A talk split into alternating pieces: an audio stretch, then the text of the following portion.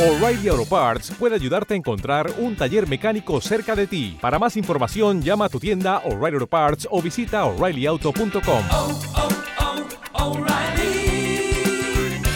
oh, Parts.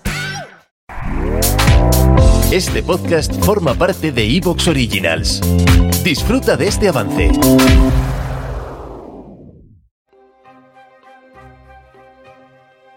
Mujeres del Misterio, con Macarena de Rosa.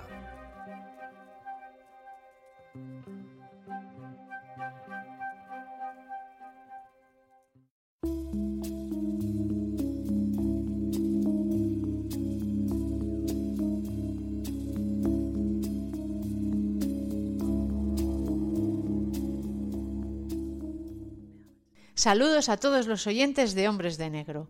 Aquí Macarena en este estudio virtual de nuevo y en la sexta temporada del podcast.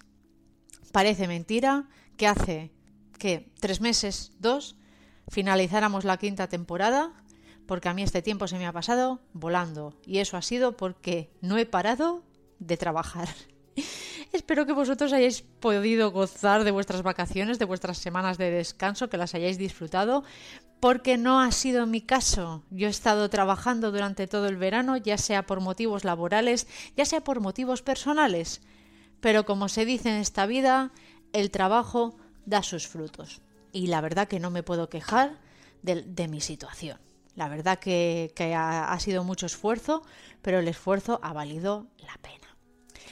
Y nada, como ya hacía en la anterior temporada, aquí estamos en mi, en mi sección, la misma, la misma de la temporada pasada, Mujeres del Misterio, donde me encargo de recuperar perfiles de mujeres que por un u otro motivo han quedado relegadas en el olvido y que pertenecían a este llamado mundo del misterio eh, por el cual destacaron por algún motivo en concreto, ¿no? Así que espero que nos acompañéis en esta nueva temporada, en esta nueva aventura y que todo comentario es bienvenido, siempre lo digo, que si os apetece que hablemos de una mujer en especial o lo que sea, en nuestras redes sociales o en los comentarios de iVoox, podéis dejar toda sugerencia. Estamos abiertos a, todo, a todos vuestro, vuestros comentarios, ¿no? Hoy iba a decir que íbamos a viajar hasta Francia, pero mmm, probablemente os esté engañando. Porque la mujer que, tra que traigo hoy viajó por, por, casi toda Europa y por casi todo Oriente. Era una mujer con un espíritu viajero tremendo y sus necesidades de viajar eran insaciables. Y en el transcurso de estos viajes, pues podemos rascar algún que otro episodio, episodio anómalo y me ha parecido muy buena historia para abrir esta sexta temporada, ¿no? Así que bienvenidos a Mujeres del Misterio.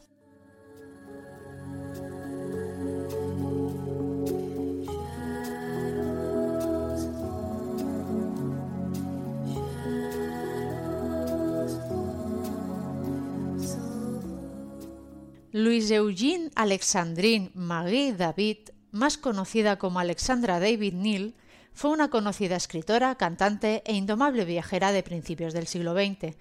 Perteneciente a la Sociedad Teosófica, fue la primera mujer occidental en pisar la ciudad de Lhasa, capital del Tíbet, cuando ésta era inaccesible para los extranjeros. Nació en Saint-Mandé, me vais a perdonar como siempre por, por mi pronunciación francesa, ya sabéis que soy un desastre.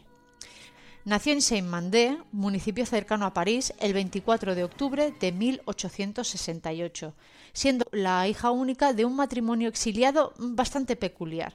Su padre era profesor, masón y director de una revista de orientación republicana, mientras que su madre era una conservadora católica de origen belga.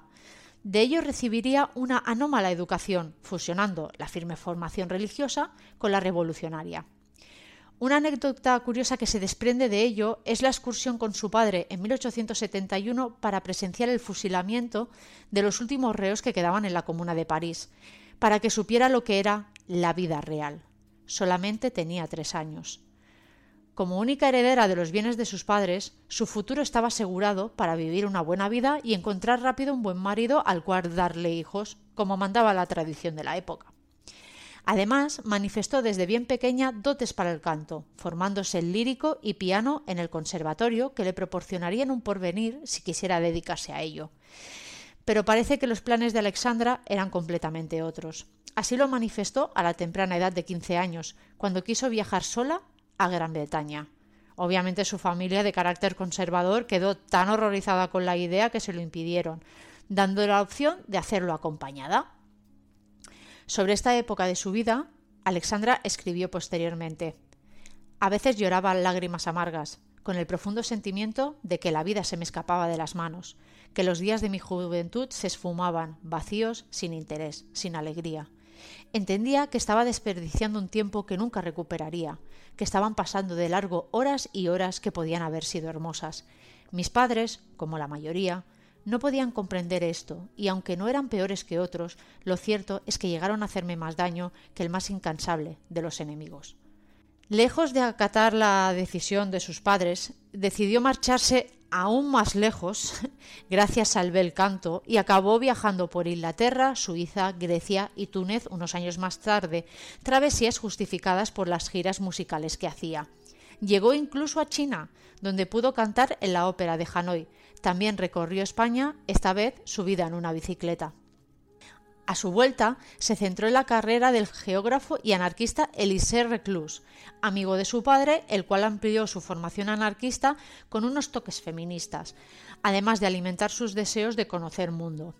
El primer libro de Alexandra, un ensayo titulado Pour la elogio a la vida, escrito en 1898, iba dedicado a su figura.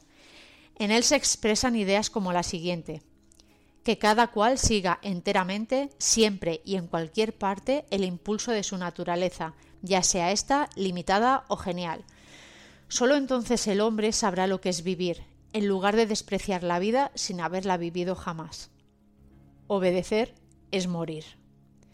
Este tratado sobre anarquismo acabó siendo publicado por un amigo en común diez años más tarde, dado que ninguna editorial estaba dispuesta a hacerlo por sus reivindicativas ideas. Fue tal su éxito que acabó traduciéndose a cinco idiomas. El propio Reclus fue su prologuista. A finales del siglo XIX, cuando Alexandra tenía unos 25 años, la Sociedad Teosófica liderada por Madame Blavatsky, que sepáis que de Elena Blavatsky tenemos una sección de mujeres del misterio en la temporada pasada, por si queréis indagar en el asunto, pues esta sociedad se encontraba en auge y Alexandra se acaba haciendo miembro, iniciando así sus conocimientos sobre espiritismo y ocultismo oriental. En este periodo fue colaboradora del periódico La Front, tratando temas de igualdad, política y literatura y administrado cooperativamente por mujeres, donde opinaba libremente sobre el feminismo y el sufragismo. También participó en el Consejo Nacional de Mujeres Francesas, defendiendo no solamente el derecho a voto del sector femenino, sino también la lucha por la emancipación económica de aquellas mujeres obreras que no pertenecían a la alta sociedad de la época, motivo por el cual abandonó rápidamente esta faceta periodística por múltiples discrepancias con las féminas de la clase burguesa.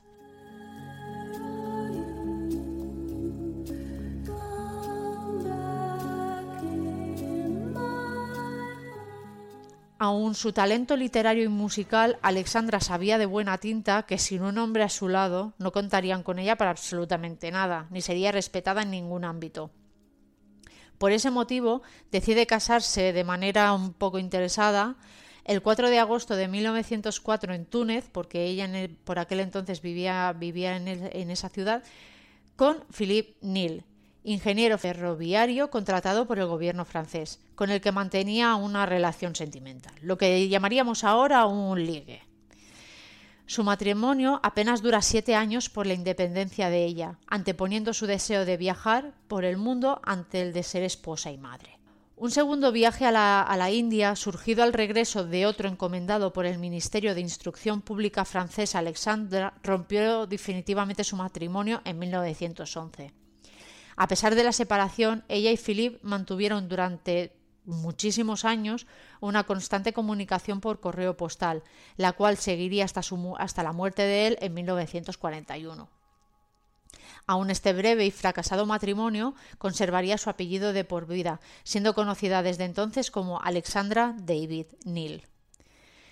Esa primera misión que debía durar 18 meses, generó una interminable travesía de 14 años, visitando varios países como Egipto, Ceilán, Nepal y el Tíbet. En este segundo viaje ya no contaba con el respaldo económico del gobierno francés, tampoco con el apoyo familiar, pero su previa experiencia durante la primera misión y el dominio de varios idiomas la dotaban de la suficiente confianza y seguridad para emprender el viaje que cambiaría su vida. Esta aventura comenzó en Madras, al sur de la India. Durante su estancia, Alexandra se entera que el decimotercer Dalai Lama huyó del país a causa de la sublevación china, partiendo hacia el Himalaya. Por este motivo, decide marcarse como objetivo el encontrarse con él en tierra sagrada. Así es como llegaría al Nepal en 1912, donde el, Maha, el Marajá le obsequiaría con unos elefantes para recorrer el país sin complicaciones y poder llegar hasta el Tíbet. En el transcurso de esta interminable travesía conocen Sikkim, término entre ambos países, a Apur Yongden, un joven tibetano de 14 años que en un inicio contrató como criado, convirtiéndose posteriormente. ¿Te está gustando lo que escuchas? Este podcast forma parte de Evox Originals y puedes escucharlo completo y gratis desde la aplicación de Evox. Instálala desde tu store y suscríbete a él para no perderte ningún episodio. O'Reilly Auto Parts puede ayudarte a encontrar un taller mecánico cerca de ti. Para más información, llama a tu tienda O'Reilly Auto Parts o visita oreillyauto.com. oh, oh, O'Reilly parts.